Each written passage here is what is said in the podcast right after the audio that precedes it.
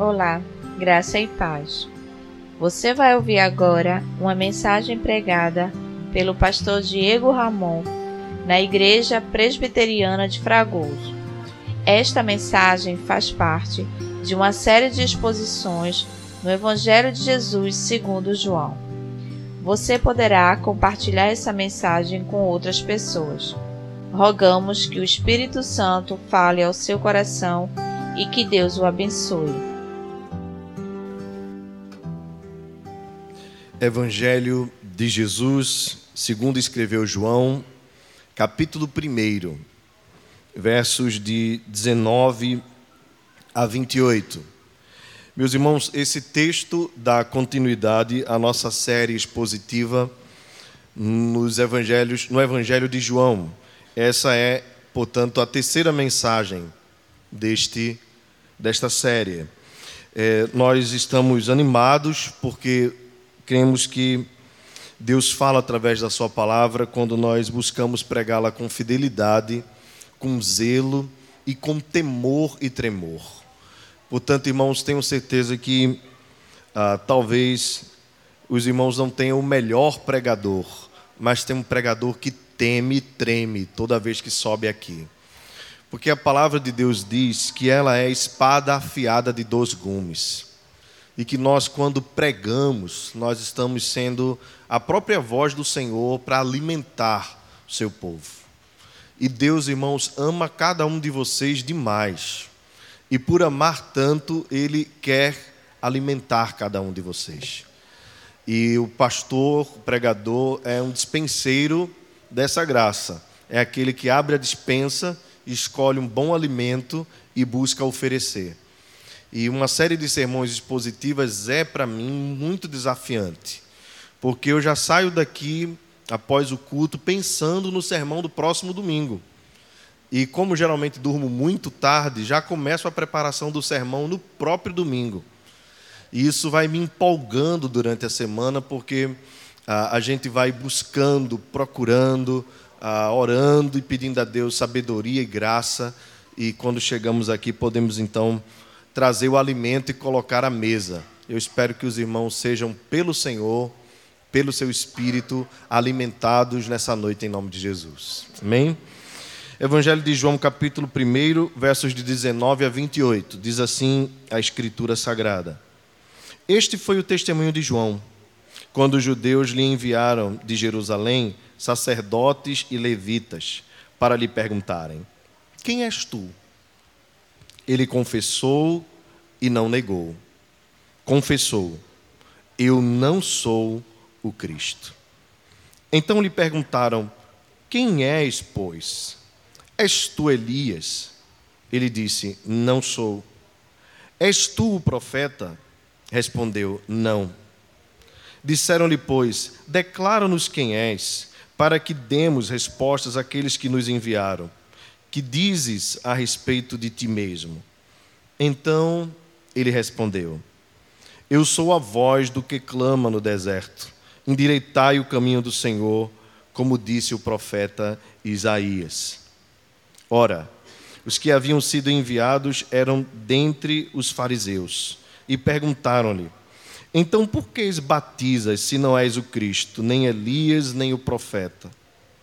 Respondeu-lhe João: Eu batizo com água, mas no meio de vós está quem vós não conheceis, o qual vem após mim, do qual não sou digno de desatar-lhe as correias das sandálias. Estas coisas se passaram em Betânia, do outro lado do Jordão, onde João estava batizando. Oremos. Deus amado, pela tua misericórdia, graça, pela tua fidelidade, pois tu prometeste, Senhor, que falaria conosco e nós te ouviríamos. É que nesse instante, Senhor, nós te pedimos, em nome de Jesus, fala mais uma vez ao nosso coração. Fala de maneira que a tua voz, Senhor, não se confunda com a voz do nosso próprio coração nem com nenhum outro sussurro deste mundo, mas que somente a tua voz, de maneira clara, doce e poderosa, alcance o nosso coração nessa noite. Ó Deus, que saiamos daqui, Senhor, saltitantes de alegria na tua presença, por sabermos quem tu és, por te conhecermos mais. Cheios do teu espírito, Senhor, saiamos daqui com uma disposição tremenda de testemunhar este mundo a respeito de Jesus, o nosso Salvador. Ó Deus, eu te peço também nesse instante, Senhor, que tu abençoes os irmãos que se reúnem em outros lugares. Que o Senhor proteja, livre de todo mal, todo ajuntamento de crentes que no Brasil ou no mundo agora está com o propósito de te adorar e de ouvir a tua voz.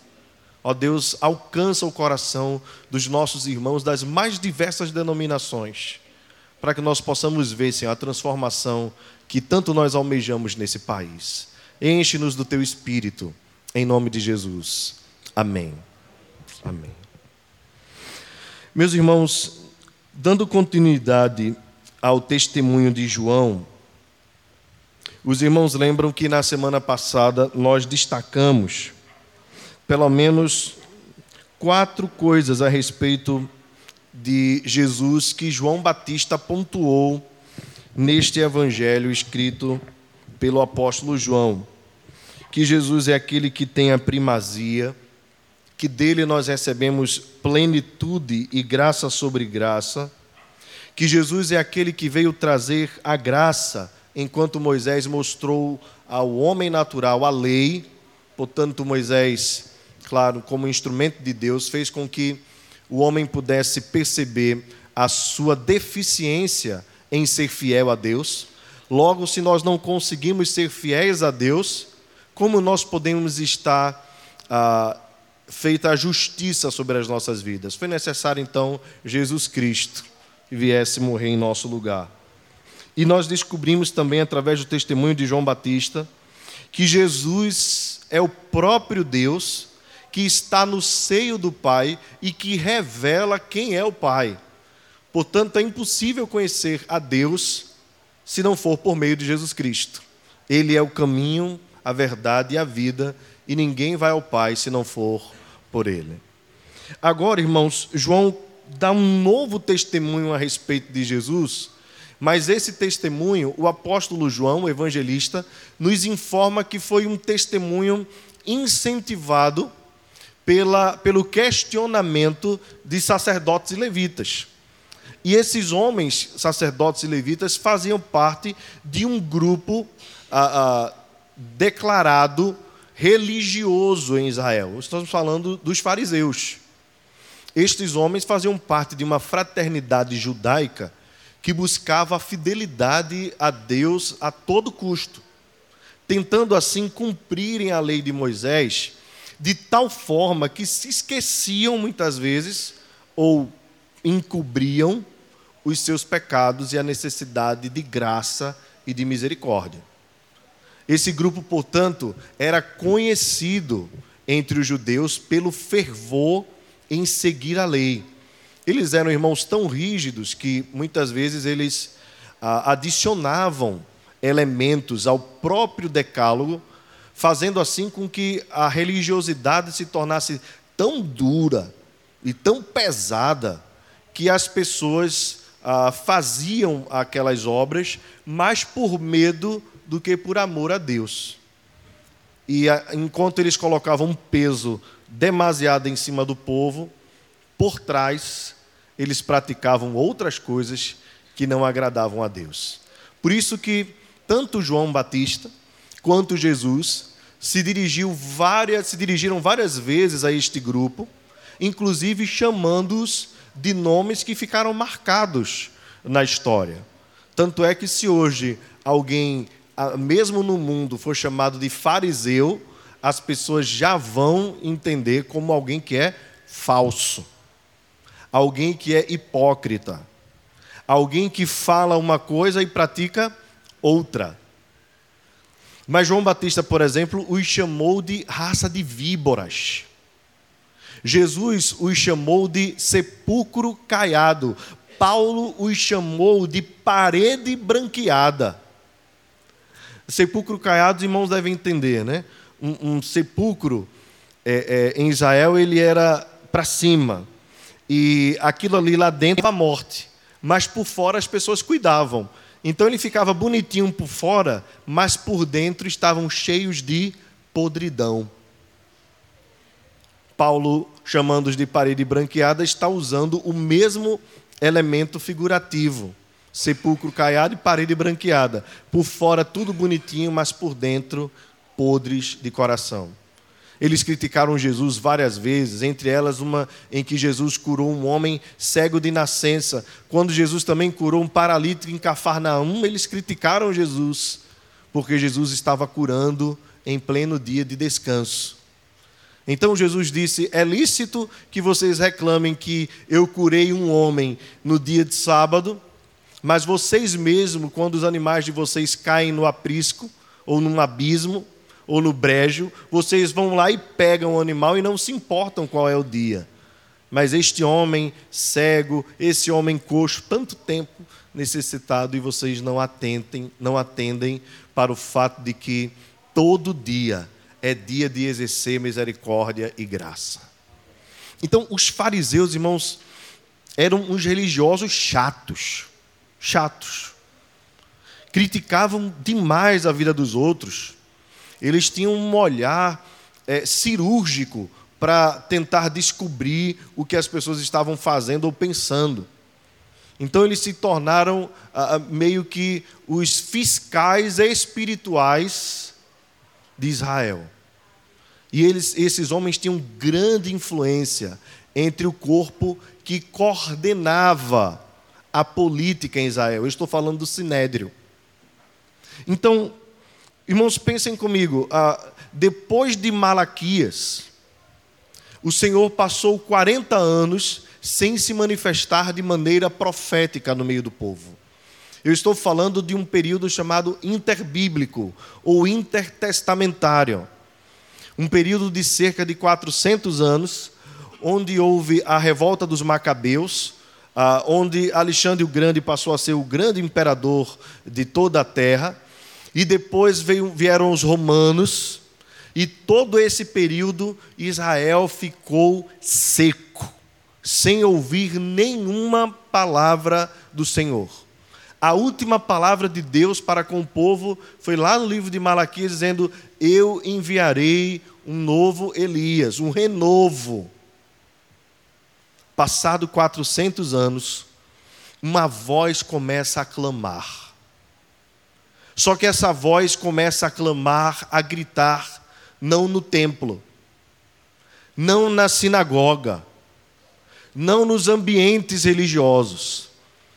Essa voz começa a clamar no deserto. E essa é uma cena, no mínimo, inusitada e estranha. Um profeta que vai clamar num lugar onde ninguém está ou estavam de passagem ele mesmo se alimentava de gafanhotos, mel, tinha o seu, o seu semblante, ah, no mínimo exótico para a época, as suas roupas eram simples, e aquele homem clamava e gritava no deserto. Mas talvez o que mais tenha chamado a atenção dos fariseus, em especial dos sacerdotes e levitas, era o fato de que João estava batizando. E, e o fato dele batizar chamou a curiosidade dos fariseus, porque os fariseus eram fanáticos por purificação. Eles queriam de todo jeito se acharem puros diante de Deus. É, por isso que eles faziam tantas obras. Vocês lembram na parábola que Jesus fala a respeito do publicano e do fariseu, lá em Lucas? O fariseu se aproxima, na parábola, logicamente, e vai para um lugar bem alto e diz assim: Senhor, muito obrigado, porque eu não sou como esse, esse publicano. Eu oro três vezes ao dia, eu dou o dízimo de tudo, até da hortelã eu dou o dízimo. Então, eles procuravam jejuar e, em praça pública, ou, por exemplo, jejuar em casa e, e sair de casa pela manhã com o olho cheio de remela e o cabelo assanhado, para que quando as pessoas encontrassem eles na rua e dissessem assim: O que aconteceu? Não, estava jejuando quatro dias.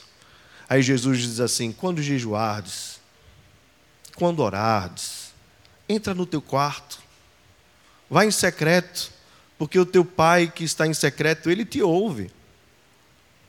Isso era, claro, uma crítica de Jesus à religiosidade dos fariseus. E agora eles escutam em Jerusalém que um homem chamado João está batizando um monte de pessoas, porque a multidão afluía a João, a sua fama se espalhou. E tudo que era novidade religiosa, os fariseus estavam ali dispostos a cutucar, a investigar, para saber o que era. Tanto porque ah, eles eram desejosos de mais e mais ritos de purificação e tudo que era religioso, como também uma preocupação, porque naquele período também muitas pessoas surgiram dizendo que eram Cristo. Então, qualquer movimentação que atraísse muita gente, a liderança religiosa, os fiscais religiosos, a polícia religiosa de Israel se dirigia para investigar. Esses eram os fariseus, e dentre eles os escribas e os sacerdotes, os levitas, porque esses homens lidavam com o templo o tempo todo. Então, esses homens foram até João para lhe perguntarem: Quem és tu? E aqui, irmãos, eu quero destacar duas respostas de João. Primeiro, dizer quem não é João e quem é João. Portanto, é um sermão de dois pontos: quem ele não é e quem ele é. Porque se você observar, o texto é muito simples a respeito disso. Em primeiro lugar, irmãos, observe que ah, o texto diz que ele confessou e não negou. Ele confessou e não negou. Isso aqui mostra a coragem de João Batista em confessar quem ele era e de não negar quem ele era. Por que o apóstolo João destaca isso, que ele confessou e não negou? Porque o fato dele confessar quem ele era e quem ele não era, traria para João graves implicações, como os irmãos já sabem que trouxe. Como profeta de Deus, como servo de Deus, como a voz que clamava no deserto, João teria sua cabeça degolada, porque ele era aquele que anunciava as verdades de Deus, quem preparava o caminho. Então, João confessou: Eu não sou o Cristo. Ponto. Eu não sou o Cristo. Irmãos, isso aqui é tão importante, parece só uma frase, mas isso aqui é tão importante porque a Escritura já disse que nos últimos dias surgirão novos Cristos. Pessoas que se dirão enviadas por Deus. Vez por outra, nós vemos na televisão. E nós achamos que essas pessoas não influenciam, mas tem gente, irmãos, que, que por conta disso arrasta multidões, se colocando como ligação ou elo entre o homem e Deus. João Batista tinha plena consciência de quem ele era. Ele disse: Eu não sou o Cristo. Então, os escribas, os sacerdotes e, e levitas, dentro do grupo dos fariseus, perguntaram: Quem és, pois? És tu Elias? Elias foi profeta no Antigo Testamento. Elias foi aquele que antecedeu o profeta Eliseu. Todas as vezes que a Escritura se refere à lei, a Escritura se lembra de Moisés. E toda vez que se refere a, aos profetas, se lembra de Elias. Porque Elias foi o principal dos profetas do Antigo Testamento. Um homem de Deus, um homem santo que lutou contra toda a degradação moral de Israel no seu período e que foi agradável a Deus. Talvez os irmãos lembrarem aí daquele momento majestoso da vida de Elias, quando diante dos profetas de Baal, ele colocou em xeque a glória de Deus e a glória de Baal. E assim o fogo desceu e consumiu, para a glória de Deus, o holocausto feito por Elias. E Elias, enquanto isso, diz a Escritura, zombava dos profetas de Baal ou do próprio Deus Baal, que na verdade nem existe, dizendo assim: por que vocês estão dançando? Continuem dançando. Cadê o Deus de vocês? Não vai mandar fogo? Talvez ele esteja ocupado demais, talvez ele esteja atendendo alguma necessidade, e, é interessante esse atender necessidade, porque o termo ali no hebraico dá a ideia de atender necessidade fisiológica. Os irmãos entenderam então? Parece que Elias, enquanto via os profetas de Baal rodando lá, ele estava dizendo assim: será que o Deus de vocês não está fazendo cocô? E aí ele não pode vir para atender vocês? Mostrando assim a glória do Deus de Israel. E assim, quando Elias orou, desceu fogo e consumiu, e Elias saiu junto com outros homens e mataram vários dos profetas de Baal, mostrando o poder e a glória do único e verdadeiro Deus, o Deus de Israel. Então perguntaram a João Batista: Você é Elias? E ele disse: Não. Observem o texto: Não sou. És tu o profeta? Aqui, irmãos, o profeta ah, tem a ver com a promessa de Deus no Antigo Testamento a Moisés. Enviarei o profeta e o meu povo me ouvirá. Aqui está se referindo ao Messias, a Jesus. E João diz: Não, eu não sou ele. Então João deixa muito claro quem ele não é. Não é Elias, embora ah, Elias fosse um grande profeta, João ouviu, uh, uh, talvez não ouviu, né, mas Jesus falou a respeito dele, que nascido de mulher, ninguém foi tão grande quanto João Batista. Os irmãos lembram dessa passagem? Ninguém foi tão grande como João Batista. Ali é no sentido da revelação. Porque a João foi revelado quem era o Messias. Porque João foi o profeta, porque todos os profetas do Antigo Testamento profetizaram muitos anos antes de Jesus vir. Mas João Batista foi o maior dos profetas, porque foi aquele que profetizou estando junto ao Messias, inclusive batizando o próprio Cristo. Portanto, João foi um grande homem de Deus. Mas João disse também: Não sou o profeta. Disseram, pois, declara-nos quem és, para que demos resposta àqueles que nos enviaram que dizes a respeito de ti mesmo. E então eles ficaram confusos por não, não só terem tido negativas de João. João disse: Eu não sou o Messias e eu também não sou Elias. Então eles dizem: Então dize, dize quem tu és, porque nós viemos para cá de um lugar distante para uma investigação e precisamos trazer ou levar para Jerusalém um relatório.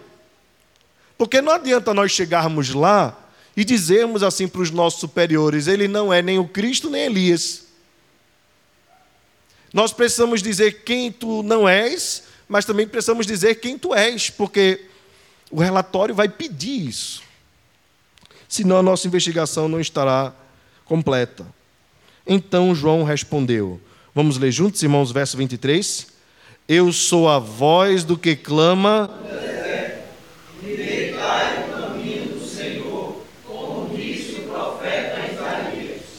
Muito bem. Se os irmãos têm a Bíblia revista e atualizada, e aqui eu aproveito para fazer essa referência, é, lá embaixo na sua Bíblia, deve ter uma referenciazinha pequenininha assim, 1.23. É João capítulo 1, verso 23. Ele indica automaticamente o texto de Isaías capítulo 40, verso 3. Porque há uma referência aqui a uma profecia do Antigo Testamento. E como há referência e há citação até do próprio profeta, então a Sociedade Bíblica do Brasil sugere que quem estiver lendo e estudando pesquise o texto que foi citado. E é isso que eu quero fazer com você agora. Abra sua Bíblia, deixe um, um, um dedinho aí em João, mas volte um pouquinho para Isaías para que a gente leia esse texto, pelo menos os primeiros versos, para nós nos inteirarmos e por que João trouxe à luz este verso do livro do profeta Isaías. Isaías capítulo 40. Diz assim a Escritura, verso 1: Consolai, consolai o meu povo, diz o vosso Deus. Falai ao coração de Jerusalém, bradai-lhe que já é findo o tempo da sua milícia, que a sua iniquidade está perdoada e que já recebeu em dobro das mãos do Senhor por todos os seus pecados. Voz do que clama no deserto, preparai o caminho do Senhor, endireitai no ermo vereda a nosso Deus. Todo vale será aterrado, e nivelados todos os montes e outeiros. O que é tortuoso será retificado, e os lugares escabrosos aplanados. A glória do Senhor se manifestará, e toda a carne haverá, pois a boca do Senhor o disse. Uma voz diz: clama, e alguém pergunta: que hei de clamar? Toda a carne é erva, e toda a sua glória como a flor da erva. Seca-se a erva e caem as flores, soprando nelas o hálito do Senhor na verdade, o povo é erva. Seca-se a erva e cai a sua flor, mas a palavra do nosso Deus permanece eternamente. Tu, oceano que anuncia boas novas, sobe a um monte alto. Tu que anuncias boas novas a Jerusalém, ergue a tua voz fortemente. Levanta, não temas, e dize às, e dize às cidades de Judá: Eis, aí está o vosso Deus. Eis que o Senhor Deus virá com poder, e o seu braço dominará, e eis que o seu galardão está com ele, diante dele a sua recompensa. Como pastor apacentará o seu rebanho, e entre os seus braços recolherá os cordeirinhos e os levará no seio. As que amamentam, ele guiará mansamente. Pode voltar para o Evangelho de João. Irmãos, por que João aplica esse texto a ele mesmo? Quando Isaías trouxe essa mensagem inspirado pelo Senhor, essa mensagem era uma mensagem de renovação a Israel. Porque Israel estava no cativeiro, totalmente sem esperança. E aí o profeta se levanta e diz: Meu povo, fiquem consolados. Fiquem consolados, porque o Senhor virá e vai restaurar todas as coisas. Ele virá, e enquanto ele não vem, nesses 70 anos, nós vamos aplanar o caminho. Nós vamos limpar o caminho. Não sei se os irmãos já perceberam na história. Antigamente, quando não se tinha automóvel, e nem se tinham estradas, quando um rei queria se deslocar de uma terra para outra, à frente do rei ia uma comitiva. E geralmente nessa comitiva ia uma comitiva de engenheiros, de arquitetos, de pessoas ligadas, claro, na época, a, a, algum tipo de urbanização. O que é que eles faziam? Eles trilhavam o caminho onde iria passar o carro do rei ou a carruagem do rei, para tirar todo tipo de obstáculo que pudesse fazer com que o carro tropeçasse. Esses eram os engenheiros da época. Eles preparavam o caminho para que quando o carro do rei passasse, ou da rainha, o carro não ficasse oscilando. João diz assim: Eu não sou o rei, eu sou engenheiro do rei. Eu não sou Cristo. Eu sou, o, eu sou o, o engenheiro do Cristo. Eu vou aplanando o caminho. Só que eu estou aplanando não com enxada, mas eu estou aplanando com minha voz.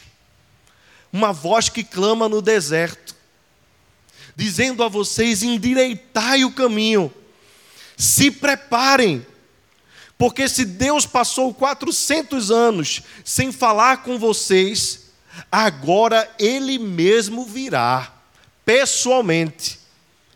Ele não vai mais mandar recado, é o próprio Rei que vai vir e vai olhar diretamente para vocês. Portanto, eu não sou o Cristo. Por isso eu não sou Elias. Eu sou a voz que principia a chegada do rei.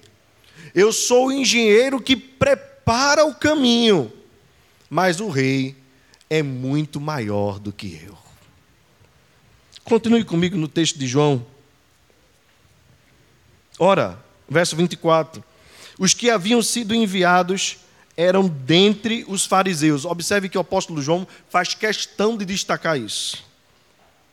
E perguntaram-lhe: então, por que batizas se não és o Cristo, nem Elias, nem o profeta? Então, irmãos, João nos deixa entender muito claro, destacando aqui que eles eram dos fariseus, aquilo que eu falei no início.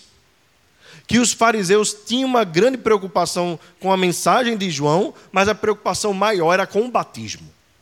Com o batismo. Que novidade é essa que tu estás fazendo? Então perguntaram: se tu não és o Cristo, nem Elias, nem o profeta, por que batizas? Então João respondeu. Agora responde quem ele é. Eu batizo com água, mas no meio de vós está quem vós não conheceis, o qual vem após mim, do qual não sou digno de desatar-lhe as correias das sandálias. João diz: eu batizo com água. Quem João é, irmãos? João é aquele que traz o sinal. O sinal. O que é o batismo com água? Que até hoje nós utilizamos na igreja. Conforme recomendação do próprio Senhor. O batismo com água é um sinal. Mas nós sabemos muito bem que o batismo não salva ninguém que o batismo é um sinal da salvação. João então estava anunciando um sinal. Ele diz: Eu batizo com água, que é algo exterior. Mas alguém vai vir após mim que vos batizará com Espírito Santo e com fogo. Esse batismo é o batismo de Jesus, é o batismo interior. Alguém pode, irmãos, ter um batismo com água e não ser salvo. Mas alguém pode ser batizado com o Espírito Santo, não receber a água, como foi o caso do ladrão na cruz, e receber do Senhor a, mensagem: Eis que estarás comigo hoje mesmo no paraíso porque o batismo não é capaz de salvar ninguém.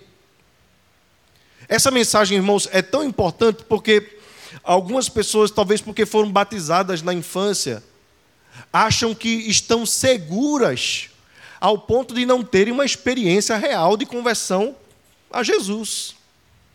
Outras pessoas se apressam, e eu sei que muitas igrejas também fazem isso.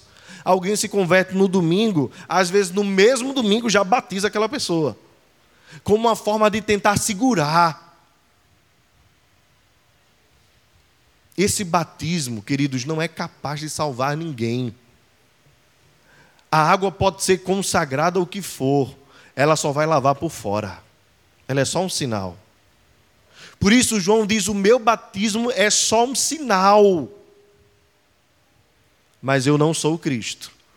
Porque quando Cristo vier, ele vai fazer o verdadeiro e mais profundo batismo. Irmãos, nós precisamos ser batizados de fato em Jesus. Em Jesus. Precisamos do batismo no Espírito Santo. Porque é nele que nós temos a verdadeira salvação. Nenhuma, irmãos, nenhum ritual religioso é capaz de nos salvar da ira de Deus. Nenhum deles. Você pode fazer o sinal da cruz, você pode orar de joelhos, você pode deixar a Bíblia aberta no Salmo 91 na sua casa, ou no Salmo 23. Não há nenhum tipo de rito humano, nem mesmo o batismo de João, que seja capaz de salvar o homem. João deixa isso muito claro. Eu batizo com água, mas no meio de vós está quem vós não conheceis. Aqui eu queria apenas fazer um parênteses sobre a, a incapacidade dos fariseus de não conhecer Jesus. Isso é muito interessante nessa mensagem de João, de João Batista. Por quê, irmãos? Porque ah, João mostra muito claramente ah, na, na, na mensagem. Observe, ele diz: no meio de vós Possivelmente Jesus estava por ali, estava perto. E eles estavam tão curiosos, os fariseus, em conhecer aquela novidade que era o batismo de João, que não perceberam Jesus. E não perceberam por quê? Porque estão mortos em seus delitos e pecados. Porque a religiosidade exterior, meramente exterior, ela é capaz de cegar o homem. É capaz de cegar o homem. Quando se coloca muitos artifícios para que se acredite que aquilo ali é uma verdadeira religião, a, a, aqueles artifícios se tornam uma grande pedra de tropeço na vida do cristão. Eu me refiro, por exemplo, a conjunto de regras e proibições que muitas vezes dentro do próprio cristianismo nós ainda encontramos, como se estes fossem sinais de uma verdadeira e sincera conversão. Não pode isso, não pode aquilo, não pode aquilo outro, não use isso, não coma aquilo, não coma aquilo outro. Os irmãos devem conhecer inúmeras dessas coisas. Não come, não coma carne de porco. Talvez muitos de vocês já ouviram falar nisso não, usa, não use brinco, não use batom, não corte o cabelo, não, não depile as pernas, não escute determinadas músicas, não faça isso, não, fa, não vá para jogo de futebol. E se colocam tantas e tantas imposições que parecem que podem conduzir o homem até os céus e se esquecem, na verdade, de como vai o coração. Porque o verdadeiro batismo ele não acontece por fora, mas sim quando Jesus opera no coração do homem. Então João diz assim: Eu batizo com água, mas no meio de vós está quem vós não conheceis, o qual vem após mim. Veja, ele prepara o caminho e aquele que é maior do que ele vem. Por isso eu usei a referência de João ser o engenheiro de preparo do caminho, a voz que clama no deserto, do qual não sou digno de desatar-lhes as correias das sandálias. Eu já falei na semana passada, mas vou relembrar os irmãos, até porque o texto sugere que faça isso. Quando um, uma visita chegava na casa de alguém que tinha empregados, então, a, a visita, quando chegava, era logo recepcionada pelo anfitrião, pelo dono da casa. E a visita entrava, e logo que ele se achegava à sala, havia ali uma bacia com água, com água, água de, de temperatura natural, refrescante. Aquela água, aquela bacia, se colocava aos pés da visita, do visitante ilustre. E se lavava os pés do visitante, claro, tirava as suas sandálias, colocava ao lado e lavava os pés e enxugava-se os pés da visita. Aquela atitude do servo era uma atitude de humildade e era feita pelo servo menor da casa. O empregado mais simples da casa era aquele que realizava aquela ação. João olha para os fariseus entre dentre os sacerdotes e os levitas, uh, o, o, grupo uh, pesado que adorava a purificação, João diz assim: Eu não sou digno nem de desatar a correia ou as correias da sandália dele. Servir a ele, limpando os seus pés, seria para mim a atitude mais maravilhosa que eu poderia ter. Observe, irmãos, como João entendia quem ele era. Sabe o que João está dizendo aqui? Vocês estão pensando que eu sou o Cristo. Vocês estão pensando que eu sou o profeta prometido. Mas eu não sou nada diante de quem Ele é. Eu não sou nada, eu não sou ninguém. Diante dele, eu sou o menor dos menores. Porque Ele é grandiosíssimo, Ele é tremendo, Ele é maravilhoso. O caminho foi preparado para que Ele chegasse, Ele é o Rei. E eu não sou capaz nem de fazer o trabalho mais humilde diante dele. Irmãos, João está aqui ao mesmo tempo dizendo quem ele é: servo. Servo de Jesus. Irmãos, isso tem uma aplicação tão importante para as nossas vidas. Em dias em que a, a igreja do Senhor, por conta da influência da teologia da prosperidade, do neopentecostalismo, quer dizer a Deus o que ele tem que fazer, quer dar ordens a Deus, quer determinar o que Deus tem e o que não tem que fazer. Em dias em que nós temos visto as pessoas dizendo assim: Deus, eu não aceito passar por essa situação. Em dias em que as pessoas querem encostar Deus na parede, apertar o seu pescoço e dizer assim: tu tem que fazer dessa forma. Olhar para João Batista, a quem Jesus se referiu como o maior dos profetas, e ouvir este homem que era o maior segundo Jesus, dizendo que era o menor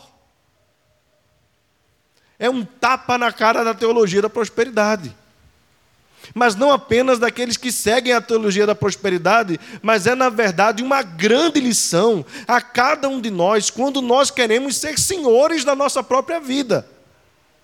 Quando João Batista mesmo diz que ele é senhor para ter a primazia, a prioridade, e ele mesmo dá o exemplo quando indagado pelos fariseus, João Batista poderia, irmãos, construir a sua própria religião ali. Os irmãos já imaginaram isso? Ele tinha uma multidão ao seu redor. As pessoas o ovacionavam.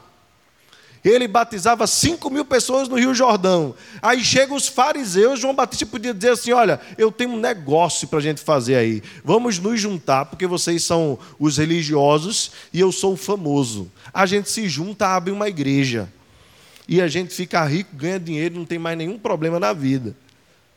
João podia fazer isso. Tem gente fazendo hoje, é menor do que João. Mas João diz assim: Eu clamo no deserto preparando o caminho. E quando ele vier, e a, o seu pé estiver cheio de poeira, a sua sandália estiver suja de lama, eu não sou digno nem de pegar nas sandálias dele, porque ele é grandiosíssimo. Parece que João já tinha a visão do Cristo glorificado, né? A Escritura diz que os seus pés são como de fogo. Eu não tenho condições de pegar nele. Aí às vezes a gente canta aqui, Senhor, quero te ver, quero te abraçar, quero te tocar, quero te beijar, quero te apertar. Aí João diz assim: Eu não sou digno nem de alçar as sandálias dos seus pés. Sabe o que é isso, irmãos? Humildade, serviço. É olhar para a vida e dizer assim: a minha vida só tem sentido se for para servir a Ele, para viver para Ele. Às vezes, irmãos, nós não temos nada e nos achamos tanto na presença de Deus. E a gente olhar para João, que tinha fama e dizer assim: Eu não sou digno de atar as sandálias dos seus pés, é nós pensarmos assim: quem João era? João era aquele que trazia o sinal, João era aquele que era servo. Nós temos sido servos, nós temos buscado, irmãos, a oferecer a nossa vida como oferta de louvor a Deus. Foi o que nós cantamos aqui, que a cada dia eu queira mais e mais estar ao teu lado, Senhor, porque eu venho, Senhor, a minha vida oferecer. De fato, a nossa vida está oferecida ao Senhor, é uma oferta a Deus. O texto termina dizendo: Estas coisas se passaram em Betânia, do outro lado do Jordão, onde João estava batizando. Eu vou encerrar por aqui e rogo a Deus que todos nós saiamos daqui mais humildes com a mensagem de João Batista, aprendendo que nós não somos nada diante de Jesus e que a nossa vida só tem sentido se for para viver para Ele. Que João Batista não mentiu dizendo quem não era. Pelo contrário, negou ser o Cristo, negou ser Elias, negou ser o profeta, mas afirmou: Eu sou aquele que dá o sinal, eu sou aquele que faço o, o sinal externo, mas vem alguém que é maior do que eu, e deste eu sou apenas o servo mais humilde, mais humilde dos humildes, para que ele tenha em todas as coisas a primazia. Ofereça a sua vida ao Senhor como João, como uma oferta de amor a Ele. Ofereça o seu tempo a Deus.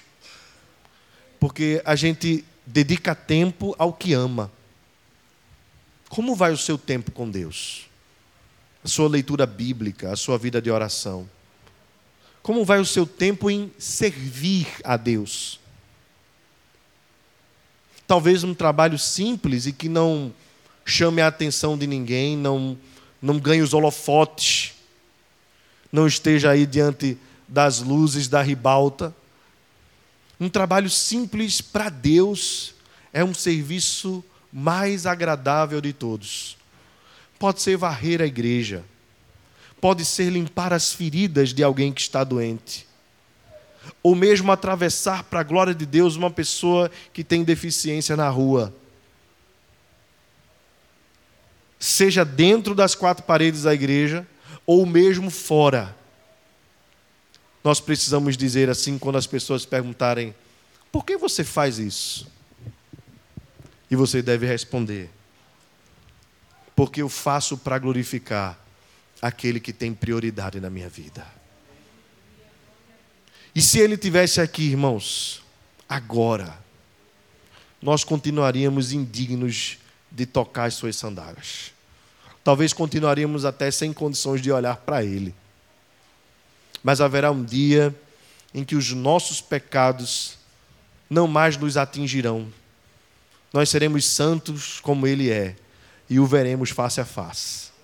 E lá nós vamos tocar nele, porque nós não teremos mais pecado. Lá nós vamos poder abraçar Vamos poder conversar com o apóstolo João e dizer assim para ele: Ó, oh, João, agora eu não tenho mais inveja de você. Eu vou reclinar minha cabeça aqui sobre o peito de Jesus um pouquinho. Mas enquanto estivermos aqui, nós somos servos. Servos para viver cada segundo para a glória de Deus. Que Ele nos abençoe em nome de Jesus. Vamos ficar de pé, irmãos. Que a graça e a paz do nosso Senhor e Salvador Jesus Cristo o amor de Deus, o nosso eterno, soberano e maravilhoso Pai, a comunhão, o poder e as consolações do Espírito Santo repouse sobre nós, Igreja do Senhor, que está aqui e espalhada sobre a face da terra, agora e para todo sempre. Amém. Você acabou de ouvir uma mensagem pregada pelo pastor Diego Ramon na Igreja Presbiteriana de Fragoso. Compartilhe esta palavra com mais alguém. Deus te abençoe e até a próxima.